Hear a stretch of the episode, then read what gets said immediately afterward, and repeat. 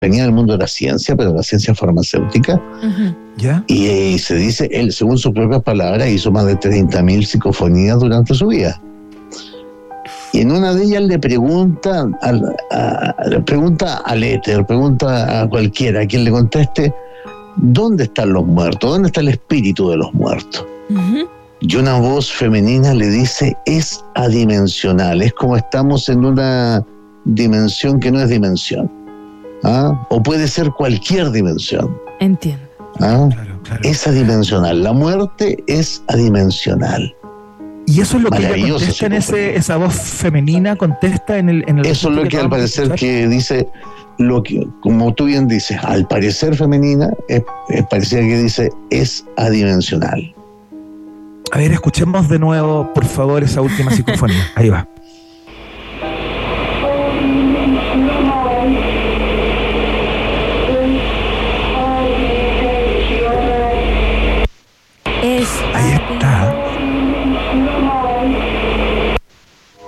Es adimensional, pero clarito, ¿no?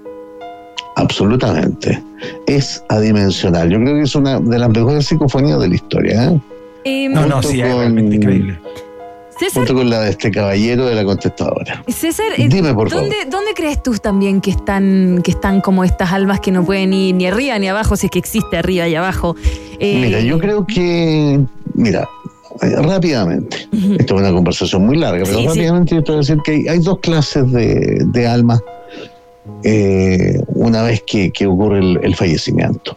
Una, la que trasciende de inmediato, lo que decíamos en el caso de los niños y lo que ocurre con el 80% de la gente en realidad.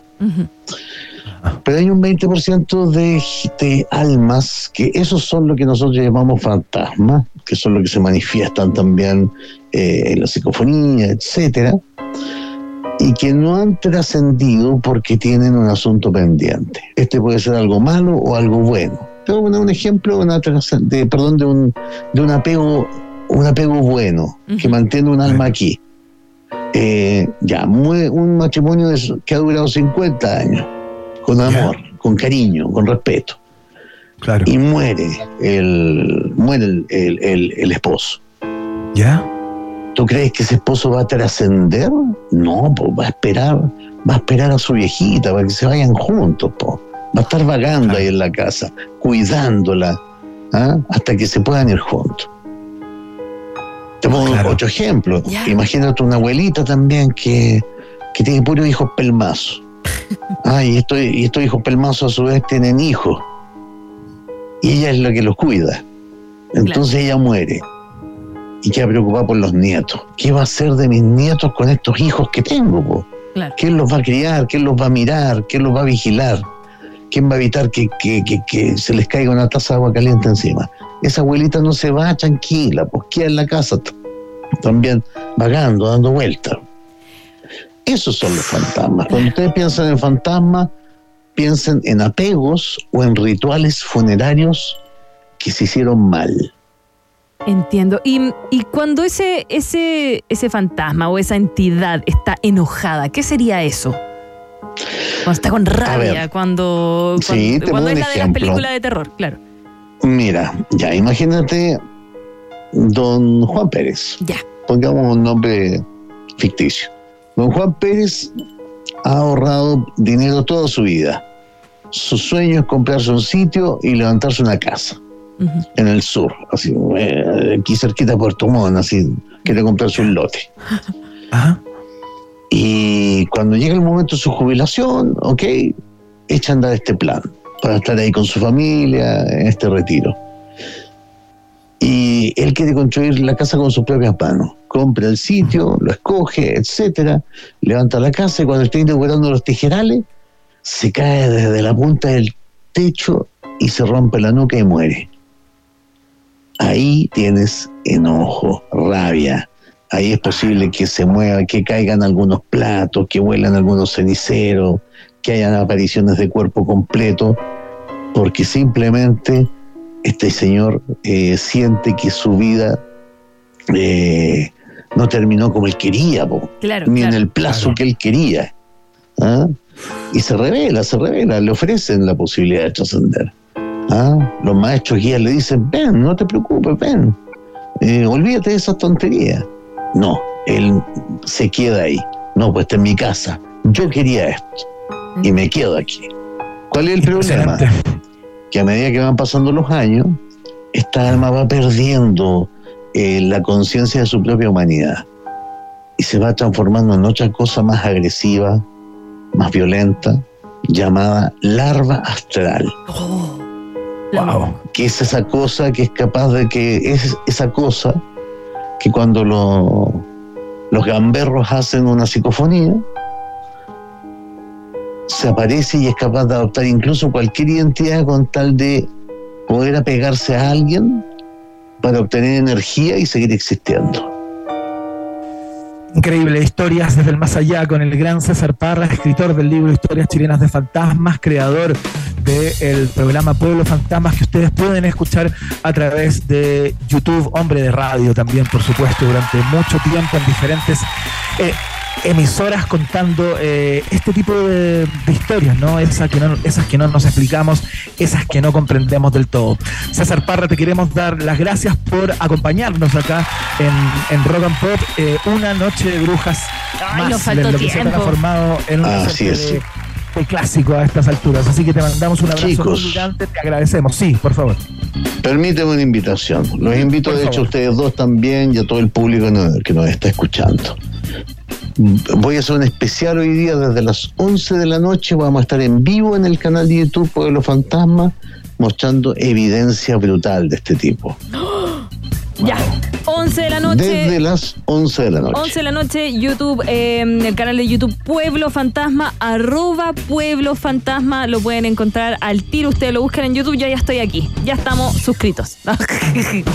Para allá voy. Excelente, a las 23 horas entonces César Parra poniéndole más color y más picante a esta noche de brujas. César, te mandamos un abrazo. Muchas gracias. Un abrazo. Fue un honor estar con ustedes, un placer, lo pasé muy bien. Gracias, nosotros un placer, como encantados. Muchas gracias. Chao, chao. Ya, que estén bien. Chao, chao. Oye, Iván, ya, eh, quedé ahí con los pelos de punta. Saludemos a nuestros auspiciadores así medio asustados que estamos. Saludamos a Heinz a esta hora de la tarde. Porque Heinz está hecho con ingredientes de origen natural. Es por eso que si amas ketchup Heinz, es porque ellos aman sus tomates. Tiene que ser Heinz. Heinz y su ketchup maravilloso está en la fiesta informativa de la Rock and Pop. ¿Y por qué son importantes tus preguntas? Porque preguntarse es el inicio de toda investigación. Admisión 2024 Universidad Autónoma de Chile es parte de un país generoso que se va a una nueva pausa. Y ya volvemos. Uy, tenebrosos. ¿O no? Ya me dio susto a mí ya. Eh, voy a dormir con la luz eh, prendida, Iván. Y te voy a llamar. Te voy a decir, Iván, no puedo dormir, no puedo dormir. Si quieres, con la luz, no quiero Hacemos un pequeño alto y al regreso, Iván Carrusel Guerrero y Maca Cachureos Hansen vuelven con más Un País Generoso Internacional en Rock and Pop. Rock pop, rock pop, rock pop, rock pop. Es tu hora en Rock and Pop. Es tu hora en Rock and Pop. Siete, nueve minutos. Existen suspiros y suspiros. Estar en un taco preguntándote por qué no te fuiste en bici te saca un. Pero si trabajas en Heinz, comparando uno a uno cientos de tomates para encontrar el rojo ideal, te saca un. O comerte una hamburguesa y sentir el delicioso sabor de Heinz te saca un. Heinz está hecho con ingredientes de origen natural. Por eso, si tú amas nuestro ketchup, es porque nosotros amamos nuestros tomates. Tiene que ser Heinz. Prefiere alimentos con menos sellos de advertencia. Ministerio de Salud, Gobierno de Chile.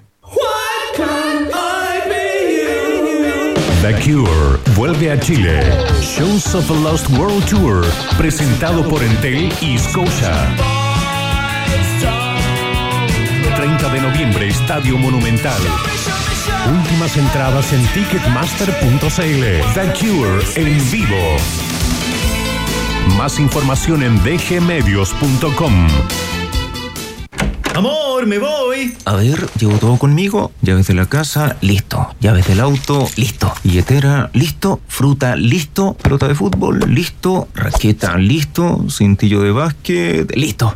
Ok, amor. Chao. Un mundo de acción deportiva con la mejor plataforma online del mundo. Los mejores juegos con super cuotas y cientos de opciones para ti. Betano, el juego comienza ahora. Solo para mayores de 18 años. Juega con responsabilidad.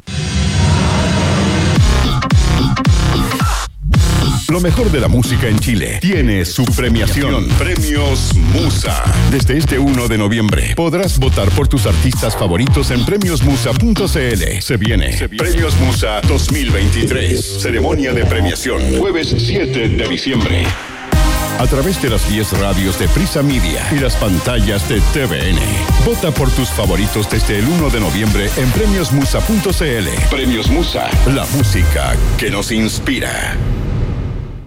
Vuelve el festival más importante de Chile, Magic Garden 2023. 17 horas de música en un entorno orgánico, un evento mágico con un line-up de otro mundo. Paul Kalkbrenner, Joseph Capriati, Arapu, Papsa y más, con el esperado back-to-back de nuestros DJs chilenos Luciano y Ricardo Villalobos. 25 y 26 de noviembre, Parque Fisa. Compra ahora tu entrada en sistema.ticket. Invitan Sunshine Group y Johnny Walker. En Rock and Pop, Iván Acapulco Guerrero y Maca Cachagua Hansen vuelven a colorear la plurinacional bandera de un país generoso internacional en la 94.1. Porque la vida es una cancha y siempre hay buenas historias detrás de un gol. Rodrigo Vera llega con la información deportiva a un país generoso. Suena el pitazo inicial de fútbol y algo más en Rock and Pop. Muy bien, nos conectamos con los panamericanos, por supuesto. Eh, queremos conocer la perspectiva de quién ha estado ahí permanentemente en cada una de las transmisiones a través de las pantallas de Chilevisión, eh, para hablar acerca de lo que ha ocurrido en las últimas horas y en los panamericanos en general, ¿no?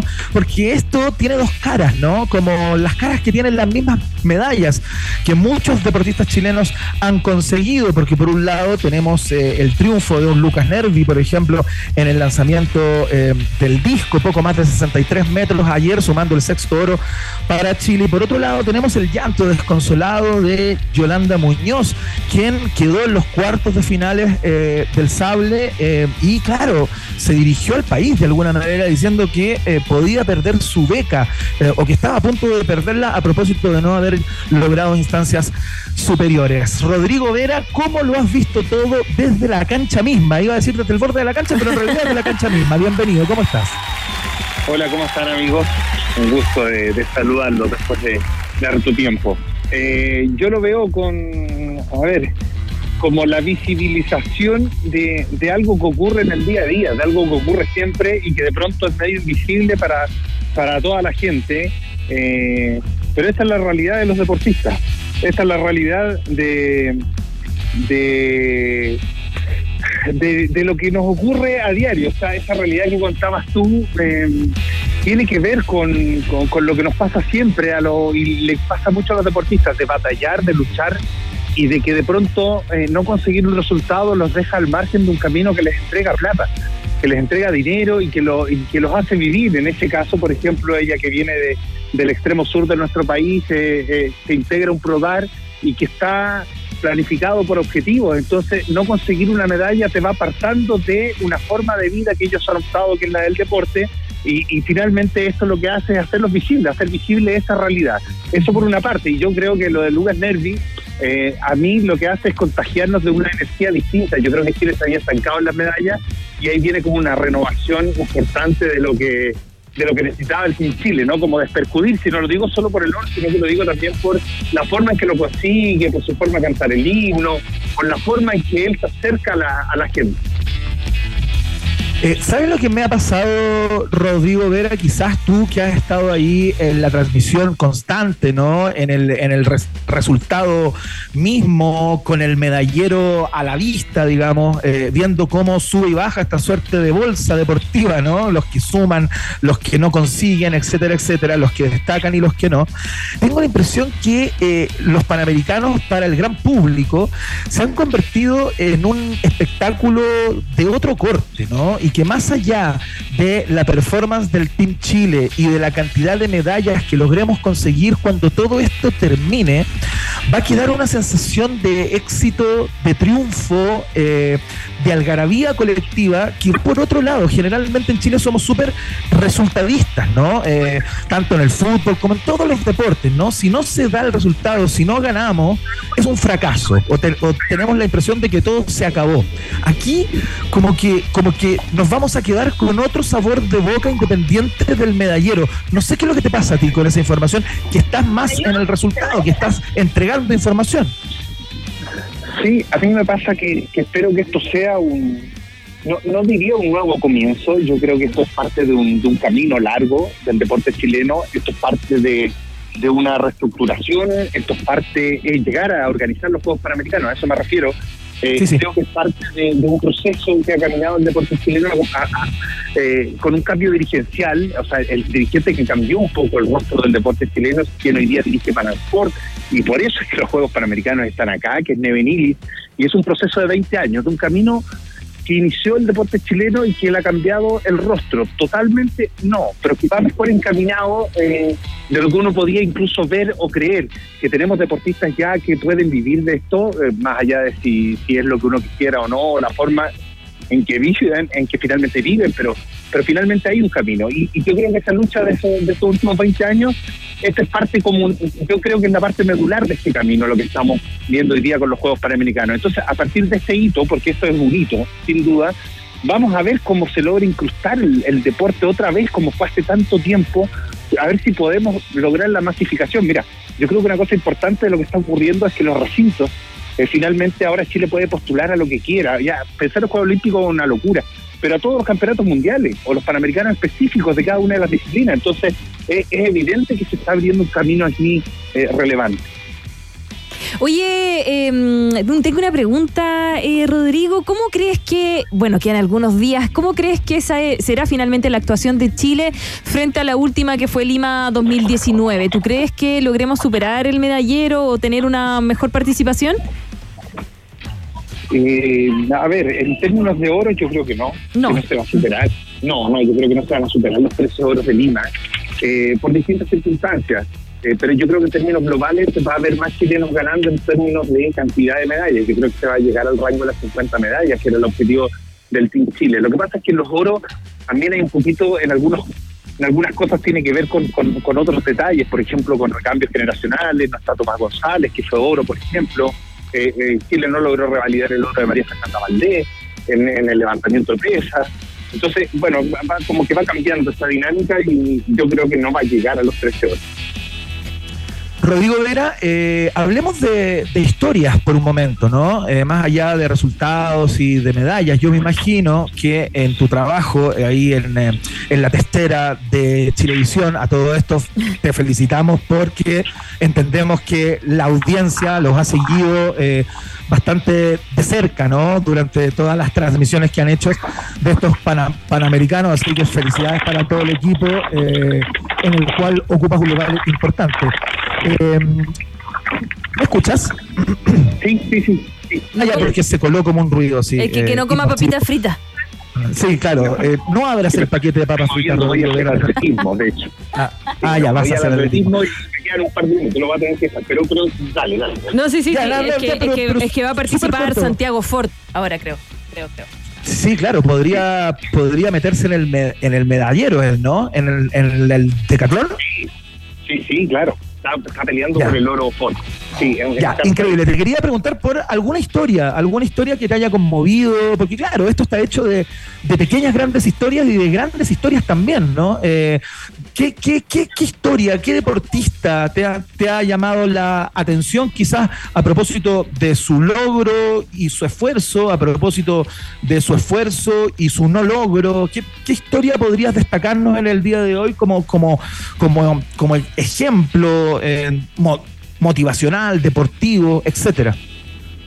Sí, ¿sabes qué? Yo me voy a quedar más allá de la historia humana. Eh, con lo que he visto, eh, yo quisiera destacar a Martín Vitaurre, que es el ciclista que fue plata en el ciclismo de montaña, que es su disciplina, y que se ha aventurado en el último tiempo hacia el ciclismo ruta, que es totalmente distinto al ciclismo de montaña, y que, y que de hecho no comparten con ni siquiera con esos mismos deportistas y él eh, se aventuró porque es un gran ciclista de ruta y rozó el oro frente a capos como Carapaz o Narváez que son tipos que han ganado el Giro de Italia, que han ganado Juegos Olímpicos, o sea, estuvo en la ultra elite mundial y rozó eh, en una competencia de esta la medalla. Yo me quedo con Martín Vidaurre porque creo, más allá de su historia de vida, eh, creo que estamos en presencia de un superdotado. Yo creo que de aquí para el futuro él va a tener que tomar una decisión, si sigue en el ciclismo de montaña o en el ciclismo ruta, ruta pero la que tome yo creo que estamos en presencia de esos deportistas tipo Chino Río, eh, tipo Marcelo Sala, de esos que aparecen una vez por década. Eh, yo creo que de eso se trata Martín Vidaurre. Tiene una pasta y un hambre de triunfo, una sed de ganar que está a la altura de Vidal, de Alexis. Yo creo que está en esa línea, en ese grupo de ultra elite de deportistas. No tengo duda de que Martín Vidaurre, a mí lo que más me ha impactado de los juegos es Martín Vidaurre.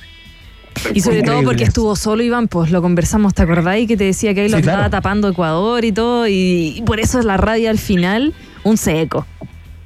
Sí, increíble. Bueno, todo eso que plantea Rodrigo Vera lo trasuntó en su discurso cuando lo entrevistaron luego de esta prueba, ¿no? Toda la, frustración de casi rozar esa medalla, siendo que no era su disciplina más fuerte. Así que sí, sin lugar a dudas, compartimos eh, esa, ese talento infinito de Vidaurre eh, que destaca Rodrigo Vera en el día de hoy, que se hizo un tiempito para conversar con, con Rock and Pop, con la voluntad de siempre y la buena onda infinita que lo caracteriza justo cuando va ya. Eh, hacia el atletismo para seguir haciendo estas transmisiones de los Panamericanos que eh, los han premiado con audiencia. Rodrigo Vera, te mandamos un abrazo gigantesco. Muchas gracias, por tu trabajo, por tu voluntad y eh, que siga saliendo todo muy bien.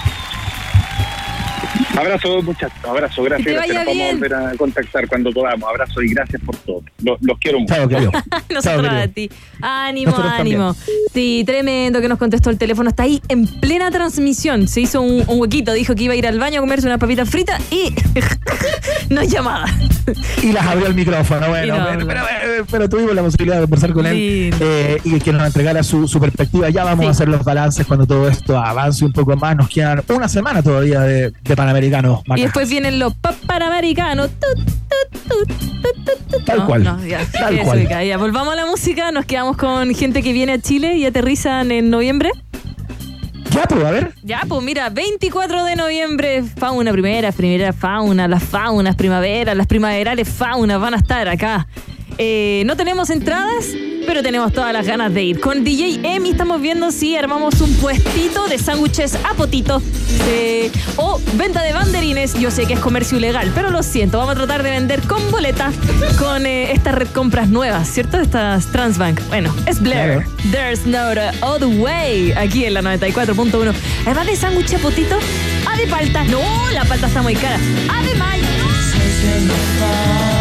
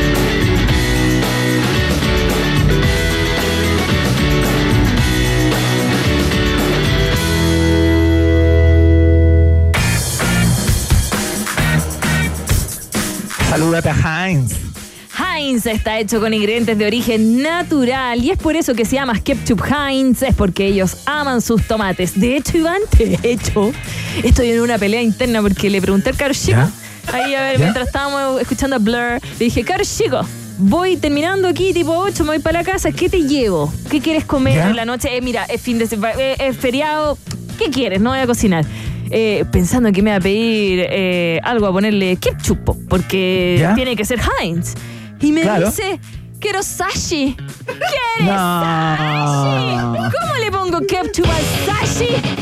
¿Qué quieres sushi teniendo 12 años? ¡Dios mío! ¡Que me devuelvan al cabro chico! No quiere ni pedir dulces. ¿Y yo que quiero dulces? Y le dije, volvamos y veamos un anime, una película. Y me dijo, no, quiero jugar fútbol. Yo quiero jugar fútbol. Quiero jugar FIFA comiendo sashi. Dios mío. Lo hice, hice. el ketchup! ¡Oh! Una psicofonía. Se coló una psicofonía en este momento de tu hijo desde su casa diciendo: ¡Tráeme ketchup! Lo voy a hacer igual. Porque no hay nada mejor, no hay nada más rico que arroz con ketchup. Porque si ya sabes, quieres algún, alguna cosita rica, tiene que ser Heinz. ¿Por qué son importantes tus preguntas? Porque preguntarse es el inicio de toda buena y correcta investigación. Admisión 2024, Universidad Autónoma de Chile, está en la fiesta informativa de la Rock and Pop. Vamos a ir a la pausa en el país generoso y a la vuelta, viaje en el tiempo con estaciones realmente increíbles que te van a hacer volar, que te van a evocar, que te van a transformar de alguna u otra manera. Si no, te devuelvo la plata. La pausa sí. Nos separamos por un instante y al regreso, Iván Gómez Bolaños Guerrero y Maca Gabriela Mistral Hansen siguen confundiéndote en Un País Generoso Internacional de Rock and Pop. Digo, la plataforma de streaming de DirecTV, presenta la temperatura en Rock and Pop. Temperatura rock. rock. Temperatura pop. Temperatura Rock and Pop. En Talca. 16 grados. Y en Santiago. 17 grados. Rock and Pop. Música 24-7. Con Digo, la plataforma de streaming de DirecTV, puedes ver cientos de canales en vivo. Vibrar con las mejores ligas del mundo y acceder a los estrenos más emocionantes. Digo, tu entretención a un solo clic. Suscríbete hoy y obtén un mes gratis. En Planetario Usage celebramos los 50 años del disco El lado oscuro de la luna de Pink Floyd con un concierto tributo de la banda Brain Damage junto a nuestras imágenes inmersivas del universo. La música de Pink Floyd bajo las estrellas del proyector Carl Zeiss en la única sala 360 Full Dome del país. 9, 10, 11 y 12 de noviembre a las 19 y 21 horas. Entradas a la venta en planetariochile.cl. Estacionamientos gratuitos. Tu viaje universo comienza aquí. Colabora Prisa Media. ¿Sabías que puedes retirar las compras que realizas en el nuevo falabella.com en todos lados? A ver, si estoy en tienda Falabella, puedes. Sodimac, puedes. Totus, puedes. Mall Plaza, puedes. En el metro, puedes. Chile Express, puedes. ¡Wow! Son más de 400 puntos de entrega y devolución para que retires tus compras cada vez que lo necesites. ¿Dónde estás? Estamos. Falabella.com. Así es como llegas a Enjoy. Y así es como te puedes ir de Enjoy. Viajar en crucero solo necesitas ser Enjoy Club, porque en Enjoy regalamos 2.000 viajes en cruceros al destino que tú quieras. Para participar, solo debes hacerte socio Enjoy Club, registrarte en enjoy.cl y acumular puntos jugando en nuestros casinos. Gana uno de los 2.000 viajes en crucero jugando en Enjoy. En Rock and Pop te invitamos a descubrir de primera fuente todos los detalles, influencias, secretos, procesos creativos y producción detrás de los discos de tus artistas favoritos con Discópolis Rock and Pop. Este miércoles 1 de noviembre a las 6 de la tarde recibimos a los Bunkers y recorremos juntos todos los surcos de su nuevo disco Noviembre. Sábado 4 de noviembre a las 15 horas y todas las veces que quieras en rockandpop.cl. Discópolis Rock and Pop. la capital exclusiva de los discos con sello 94.1. Rock and Pop, música 24-7. Iván Jalapeño Guerrero y Maca Cacho de Cabra Hansen siguen poniéndole mucho chile a esta ensalada llamada Un País Generoso Internacional que sigue picando dos veces en Rock and Pop. Estimados pasajeros, pónganse cómodos y prepárense para el despegue. Llegó el momento de subirte al DeLorean la 94.1 y viajar por la historia de nuestra cultura pop. Es el viaje en el tiempo en un país generoso de la rock and pop. Primera estación.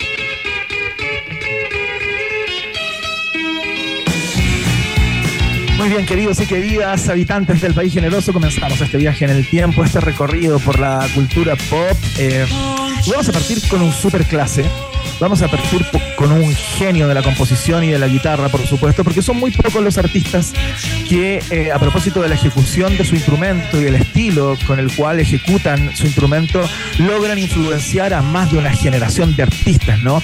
Es el caso del cumpleañero de hoy, porque en el año 1963 nace en Manchester el señor Johnny Marr, que nació bajo el rótulo de John Martin Maher, eh, pero que al poco andar y ya eh, sobre el tren de los Eh, se cambió su nombre a Johnny Marr.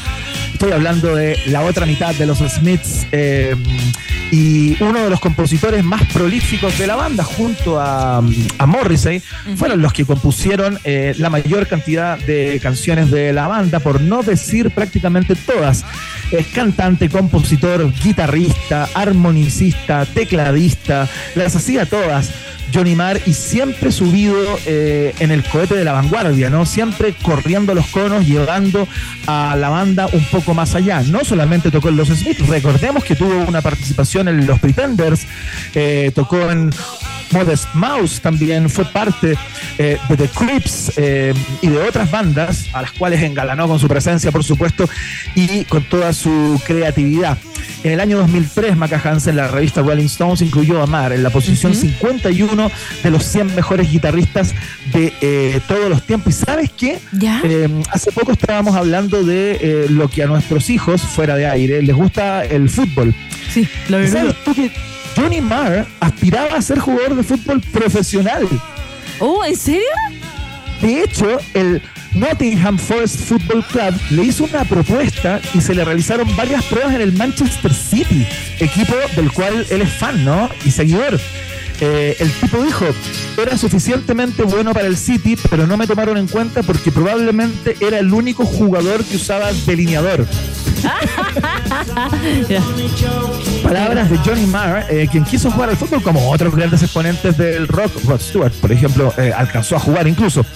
Eh, bueno, sin lugar a dudas, la, porción de la historia que nos interesa de Johnny Marr es su carrera como solista y su carrera también con The, Smiths, ¿no? Discos como The Queen is Dead y otros tantos fueron realmente influyentes en la historia del rock y por supuesto el estilo de tocar sus guitarras, la Rickenbacker y la Fender Telecaster de Johnny Marr pasaron a la historia y son muchísimas las bandas que nacieron de alguna manera al alero de los acordes y los arpegios del el gran eh, Johnny Marr. Tú sabes que eh, el éxito comercial y de crítica de los Smiths eh, no, no, no vino cuando la banda estaba activa. Tú sabes que todo el fanatismo por los Smiths eh, y el éxito comercial también de, la mayoría de sus discos viene después de que la banda se separa. Ah, como que tuvo que sopesar la cosa, como, como un buen té cargado.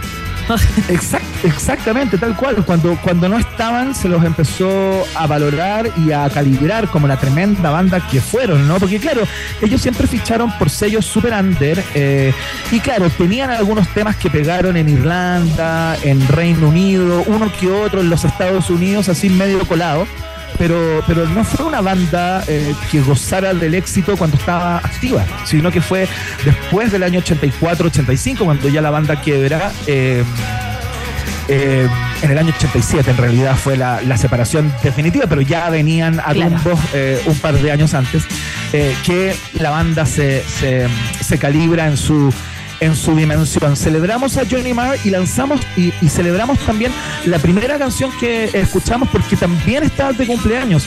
Se lanzó en 1983, This Charming Man, justo cuando eh, nuestro cumpleañero estaba celebrando los 20 años. Qué Ese mismo día Qué buena sacaron al mercado esta tremenda Qué canción. Qué buena guitarra. Qué buena guitarra, ¿no? O sea, obvio la voz de Morrissey le entrega todo, pero esas guitarras de Mar. Güey. Es impresionante, realmente si yo supiera tocar, único.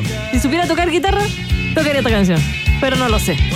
No es fácil, ¿eh? Ojo, hay que, hay, que saber algo más que tocar guitarra, digamos. Pero hay gente que es buena punteando de buena manera. Eh, bueno, sí, si tú tienes a alguien cerca, a lo mejor te puede ayudar con Con el punto de tal cual. Oye, en mayo del 2007, el New Musical Express posicionó a This Charming Man, la canción que escuchamos, en el número 11 de los 50 himnos indie de la historia. Así es que, bueno, con el cumpleaños de This Charming Man y, por supuesto, el cumpleaños del gran Johnny Marr, eh, estamos iniciando este viaje en el tiempo. Vamos a la siguiente estación con otro clásico. Próxima estación.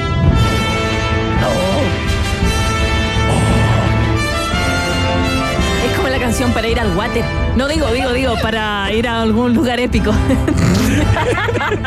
Excelente, cuando vienes cargado, digamos. Es perfecto. Cuando dices, tengo el celular listo. El sudoku al otro lado de la mano. Con el celular en 101% de carga. Y le gané a mi hermano el baño cuando uno viene Estamos escuchando el tema principal de una de las grandes epopeyas de la historia del cine y de la literatura, por supuesto, llevada antes al mundo de la novela por, por Tolkien, ¿no? Em, porque está de cumpleaños el señor Peter Jackson, Robert Peter Jackson, director y productor de cine neozelandés, eh, quien eh, comenzó, fíjate, su carrera haciendo cámara como con sus amigos, haciendo películas casi por divertimento. Eh, de hecho, tiene un par de ejercicios muy interesantes. Eh, hay una película Gore que el tipo hizo en el año 1987 que se llamaba Bad Taste, que fue el género en el cual partió Peter Jackson, ¿no? Sus primeras películas tienen que ver, son películas de género, ¿no? Están en el mundo del terror, en el mundo del gore. Eh, y eh, bueno, afortunadamente esa película se lució en un festival de Cannes, a pesar de que era uno de sus primeros ejercicios cinematográficos, casi con la cámara de los papás. Y eh, a propósito de eso comenzó su carrera profesional en el, en el cine. Pero sin lugar a dudas, eh, sus grandes hits tienen que ver con eh, haber llevado al cine parte importante de la obra del señor Tolkien, ¿no? el Señor de los Anillos, La Comunidad del Anillo, Las Dos Torres, El Retorno del Rey, así como también como la precuela, la trilogía de El Hobbit, que también le permitieron ganar tres premios Oscar, un Globo de Oro y tres BAFTA. Oye, ¿a ti te gusta, te gusta toda la saga del Señor de los Anillos? Pero absolutamente. Yo cuando estudiaba Maca Hansen en la universidad, fui un ávido lector de Tolkien. ¿En serio? No, nerd. Sí, tiene la cara de ser lector de Tolkien. ¿En serio? ¿Te parece? Sí, eh, como que yo los huelo. Ah, digo, este es Tolkien. Eh, y, son, y son hediondos en general. No, no, porque Tolkien tiene un tipo de escritura que es muy. Eh, él, detalla todo. Así como ahí va caminando por el pasto verde de 30 centímetros de largo, con un color entre verde y un poco alimonado, porque el limón es el árbol que está arriba. De, entonces, como que. ¿What? Entonces la página era en gigante. Em, entonces yo, a mí me encanta leer, pero ya después de que era verde, me perdiste. Me perdiste y ya estoy mirando cualquier otra cosa. Listo, ya está en otra cosa con el déficit atencional sí, las Nunca pude terminar en ninguno de Tolkien. Nada, nada. Pero bueno, eh, sí otras sagas, pero me costó muchísimo. Así que te admiro, Iván. Te admiro. Muchas gracias, muchas gracias, Maca Hansen. Oye, pero bueno, más allá de. Mm, o sea, es como por lo que más se reconoce a Peter Jackson. También fue eh, la persona que hace no mucho tiempo colgó ahí en Amazon Prime, entiendo, este documental sobre la grabación del Let It Be eh, el disco de los Beatles, eh, eh, Peter Jackson se encontró con un montón de cintas que se habían grabado ahí en los estudios Abbey Road, que estaban botadas, que nadie había hecho nada con ese material absolutamente inédito, y, creó un documental absolutamente capital para los Beatles maníacos y para la historia del rock, por supuesto. Es el director de una película llamada Criaturas Celestiales. Conversamos acerca de esa película hace poco a propósito del cumpleaños de Kate Winslet, que lo estuvimos celebrando acá en este viaje en el tiempo. No sé si te acuerdas, Maca Hansen. Sí, Y yo te comenté esta película, fíjate, que es una película que a mí me gusta mucho, que es del año 1994, que se basa en un hecho real ocurrido en Nueva Zelanda, justamente. Eh, tiene una gracia Peter Jackson, que a pesar de, de su éxito y de que podría hacer cualquier cosa en cualquier lugar, y que ya está instalado en Hollywood con laureles y todo lo que tú quieras, eh, es una persona que está permanentemente revisitando como sus historias y su mm. tierra, ¿cachai? Más allá de de optar a la gloria fácil con, con películas ya probadas o súper taquilleras, es eh, un incansable buscador de, historias que tengan que ver con su propia biografía, ¿no? eso tiene súper alto valor y, cuando está surfeando la ola del éxito absoluta, se agradece mucho más. Así que eh, saludamos entonces al gran Peter Jackson, creador de universos increíbles e insólitos en el cine y pasamos a la siguiente estación. Un nerd como uno. Próxima estación.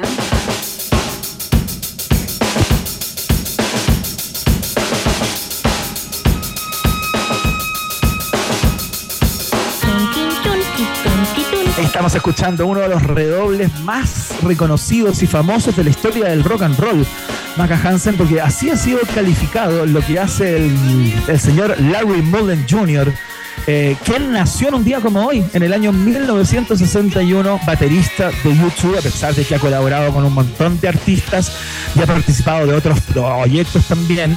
Eh, claro, uno lo reconoce eh, casi exclusivamente por su participación en la banda irlandesa y es uno de los fundadores, fíjate, de la banda. Así que el tipo, bueno, ese redoble no es casual porque Larry Mullen Jr se creó tocando, o sea, se, se crió eh, tocando ritmos marciales en bandas de música infantiles. ¿Cachai? Sí. Sí, pues, entonces esos redobles, esos redobles como el de Sunday Bloody Sunday, que tiene una lógica muy marcial, ¿no? Eh, tiene que ver con su infancia, fíjate, tiene que ver con su historia como baterista, porque partió así.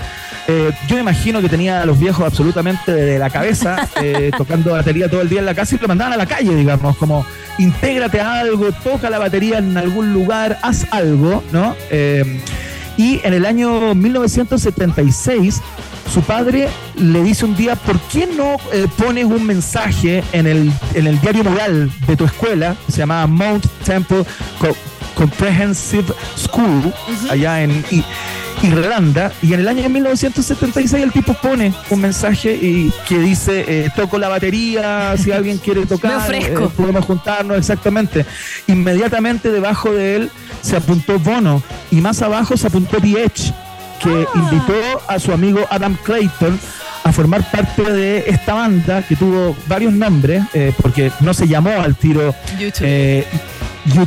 Eh, primero tuvo otro nombre que no recuerdo en este momento, a pesar de que creo que lo había anotado. Pero bueno, el caso es que eh, finalmente se terminaron llamando YouTube para un. Exactamente, tal cual. Ese era el nombre. Y em, se terminaron inscribiendo en un, en un concurso en la misma casa de estudios que participaban varias bandas y a propósito de eso se pusieron YouTube y ahí partió una historia eh, que, no ha, que no ha parado, ¿no? Eh, tú sabes que el tipo tiene un oído muy privilegiado, Larry Mullen Jr. Eh, de hecho, Brian Eno, quien fuera el productor histórico de YouTube, uno de los productores más connotados de la historia del rock también, sin duda, y de la historia de la música, el tipo, el tipo dice que una vez Larry Mullen se dio cuenta que el metrónomo, ¿cachai? ¿Cuál es el metrónomo ese que, los músicos ocupan para ir en el mismo compás y en el mismo tiempo y no salirse eh, del compás? Él se había dado cuenta que el, el metrónomo estaba configurado 6 milisegundos eh, incorrectamente. Oh. Digamos, tenía un error de 6 milisegundos. Él lo corrigió. Oh. Prohibido. Oye, Walls. Perdón, perdón, comentario desubicado. Nada que, bueno, sí, pues es como, es como medio mino, ¿no? Va como de mino. Tremendo mino. Ojalá yo a los 62 estuviera así. Sí, claro. El tipo es como un es como un Sting, ¿no? Así en términos como físicos, se mantiene como super fit y todo el rollo. Bueno, eh, gran patero, por supuesto, a todos los fanáticos de YouTube, le mandamos un abrazo muy grande, seguramente estarán celebrando el día de hoy, consiguió 22 premios Grammy con YouTube, está en el Salón de la Fama del Rock and Roll y entró entre los 100 mejores bateristas de la historia, según la revista Rolling Stone. Vamos a la siguiente estación.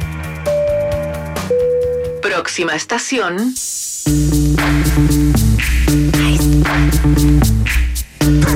VIP. Ice, ice, baby. Let's kick it. Ice, ice, baby. Porque no, no es Queen. no. No, no, no, no, no es Queen. All right, stop. Collaborate and listen. Estamos escuchando a Robert Matthew Van Winkle, más conocido por su nombre artístico, por supuesto, Vanilla Ice, cantante de rap, bailarín y actor estadounidense que está de cumpleaños. Nació en el año 1967 y tuvo una corta pero intensa fama eh, durante la década de los 90, por supuesto, luego de haber vendido, escucha bien esto, Maca Hansen, más de 20 millones de discos a nivel mundial. Caleta de cantidad. Muchísimo. 20 millones de discos. Tú sabes que sacó un primer álbum en el año 89 que vendió 48 mil copias. Oh. Nada más que 48 mil copias, convirtiéndose en una cosa muy extraña porque era un tipo que hacía rap y era blanco, rubio, de ojos claros, como que más parecía un modelo de Hugo Boss que un músico eh, y estaba lejos del mundo del rap. Entonces apareció como una rareza, eran pocos los blancos en ese momento que se aventuraban eh, en el rap. Yo creo que Eminem estaba dando sus primeros pasos también en ese momento y no había mucho más, ¿no? Eh, y el tipo saca un segundo álbum que se llamaba To the Extreme, que se según los críticos, es muy parecido y casi igual al disco anterior. No tenía mucha variación ni muchos puntos altos, salvo esta canción.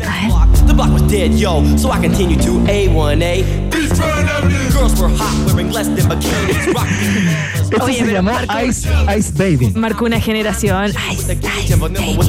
Absolutamente. Y, y sabéis que fue tanto su fama que en el año 1992 Madonna publica su polémico libro Sex. ¿Te acuerdas de este libro con fotos eróticas que sacó medio como sábado masoquista y todo, que estuvo censurado en, muchos lugares?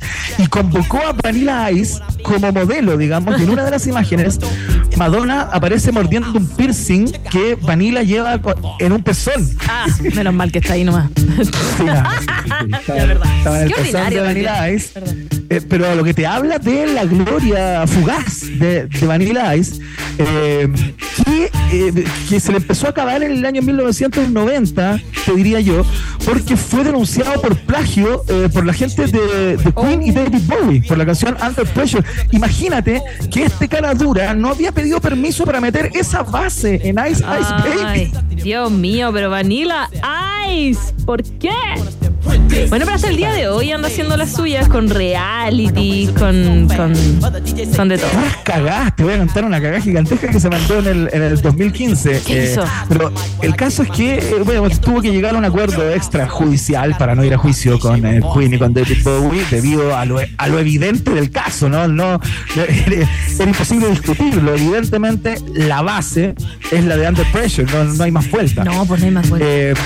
Bueno, el caso es que ahí su carrera ya empezó a, decaer, se metió en un montón de problemas. En febrero del 2015, Cacha fue acusado de haber robado varios artículos entre diciembre y febrero de una casa abandonada que estaba junto a una vivienda que él estaba como eh, remodelando, ¿cachai? se robó cosas de otra casa y entre los objetos que se encontraron estaban un calentador de agua para piscinas y algunos muebles. Dios mío, pero ¿por qué hizo eso? Entró como una casa deshabitada, ¿cachai? Como robo en lugar no, habitado, por parte de, de, Vanilla Ice. Eh, y bueno, estuvo, estuvo preso, un día, estuvo un día o dos días preso.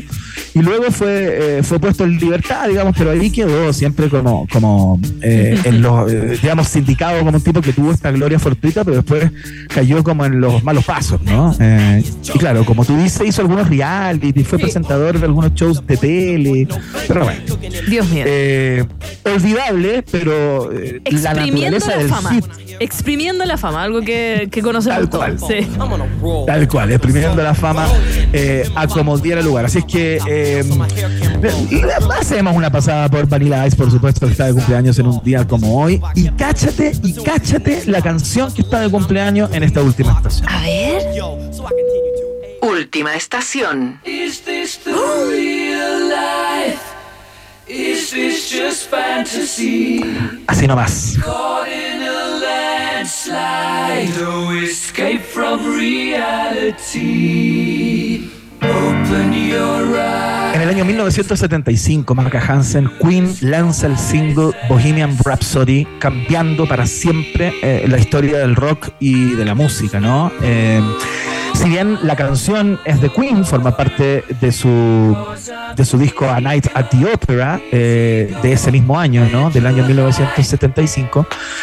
La canción eh, fue compuesta en su totalidad absoluta y totalmente por el señor Freddie Mercury. Oh, es bacán. Quien sentado en su piano eh, concibe esta estructura absolutamente inusual, eh, más parecida a una rapsodia clásica que a la música popular o a lo que hasta ese entonces conocíamos como rock and roll.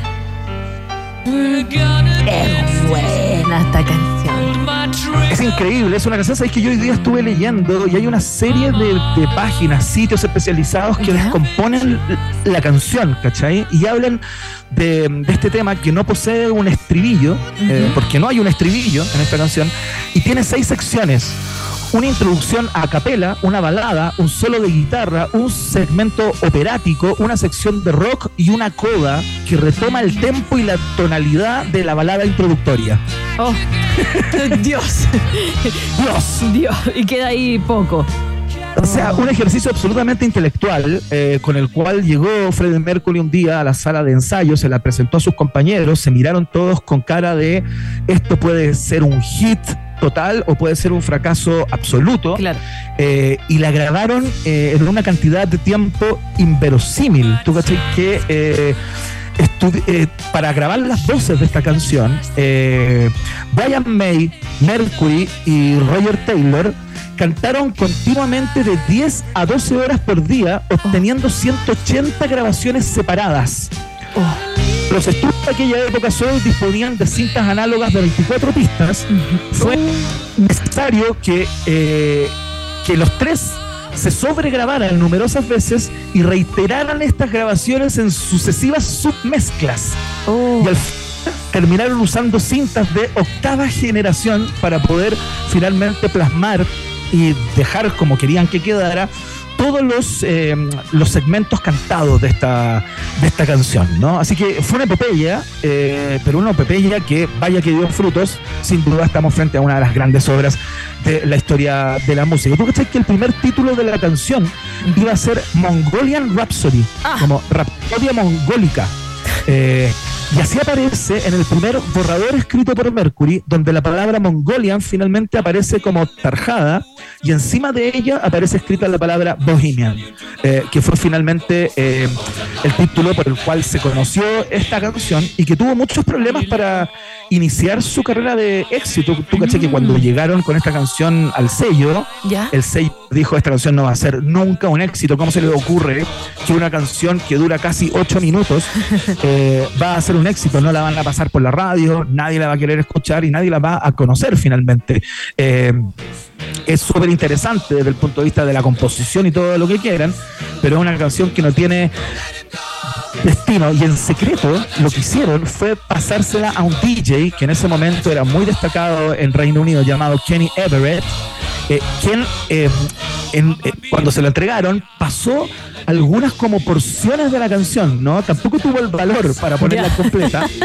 Y me dijo, cachen lo que me acaban de pasar los Queen, les voy a ir mostrando algunas cositas para que, para que vean. Bueno, el caso es que las líneas telefónicas se aventaron de llamados pidiendo la canción completa eh, y finalmente la puso al aire infinitas veces, llegando a reproducirla 14 veces en dos días. Oh. es, que, es que pasa por todos los estados, eh, Queen. Mira, yo cuando conocí esta canción, eh, la conocí pero de otro disco y con una reversión de Ilya Kuriaki, eh, de Valderramas. Hicieron Sí, un sí. disco eh, como en los 90, 2000. eh, de canciones de Queen reversionadas.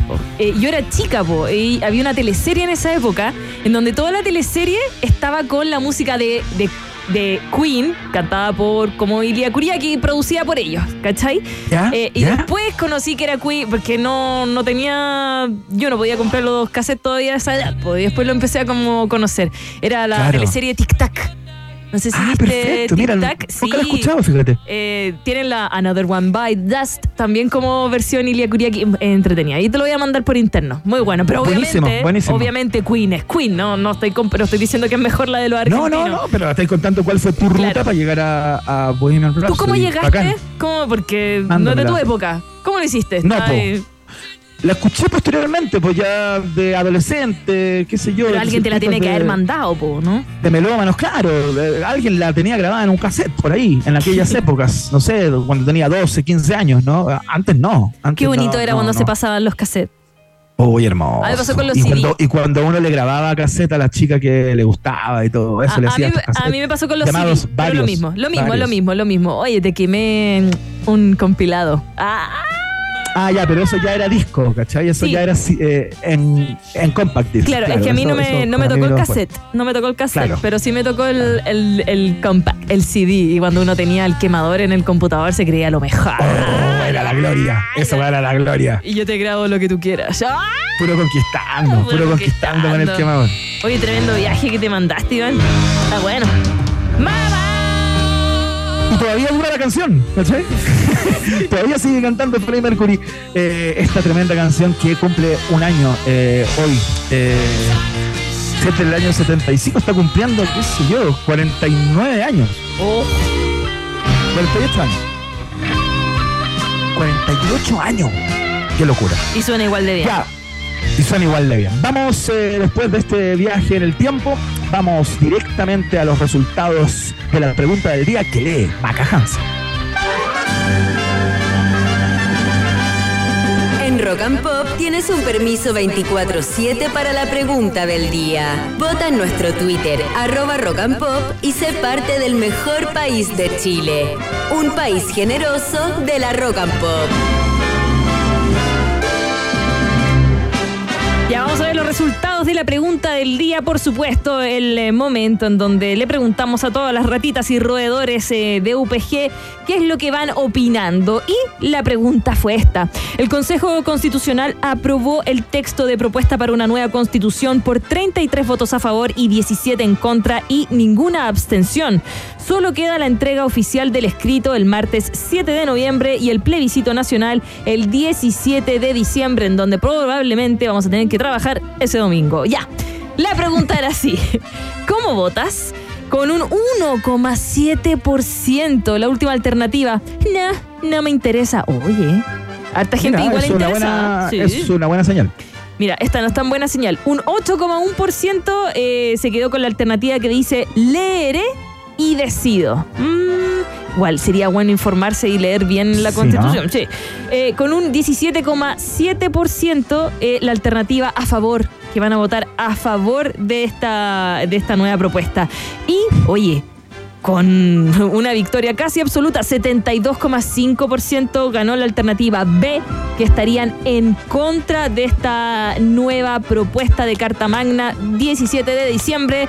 Nos vemos en las urnas para saber si hay alguna encuesta que le achunte los resultados. Esto fue Vox Populi, Vox Day en un país generese. Tienes preguntas, nosotros tenemos respuestas. Esto fue la pregunta del día en un país generoso. No la pregunta, Maca Hansen, ¿por qué son importantes tus preguntas? ¿Por qué son relevantes? Porque Porque son preguntarse es el inicio de toda investigación. Admisión 2024, Universidad Autónoma de Chile, es parte de la fiesta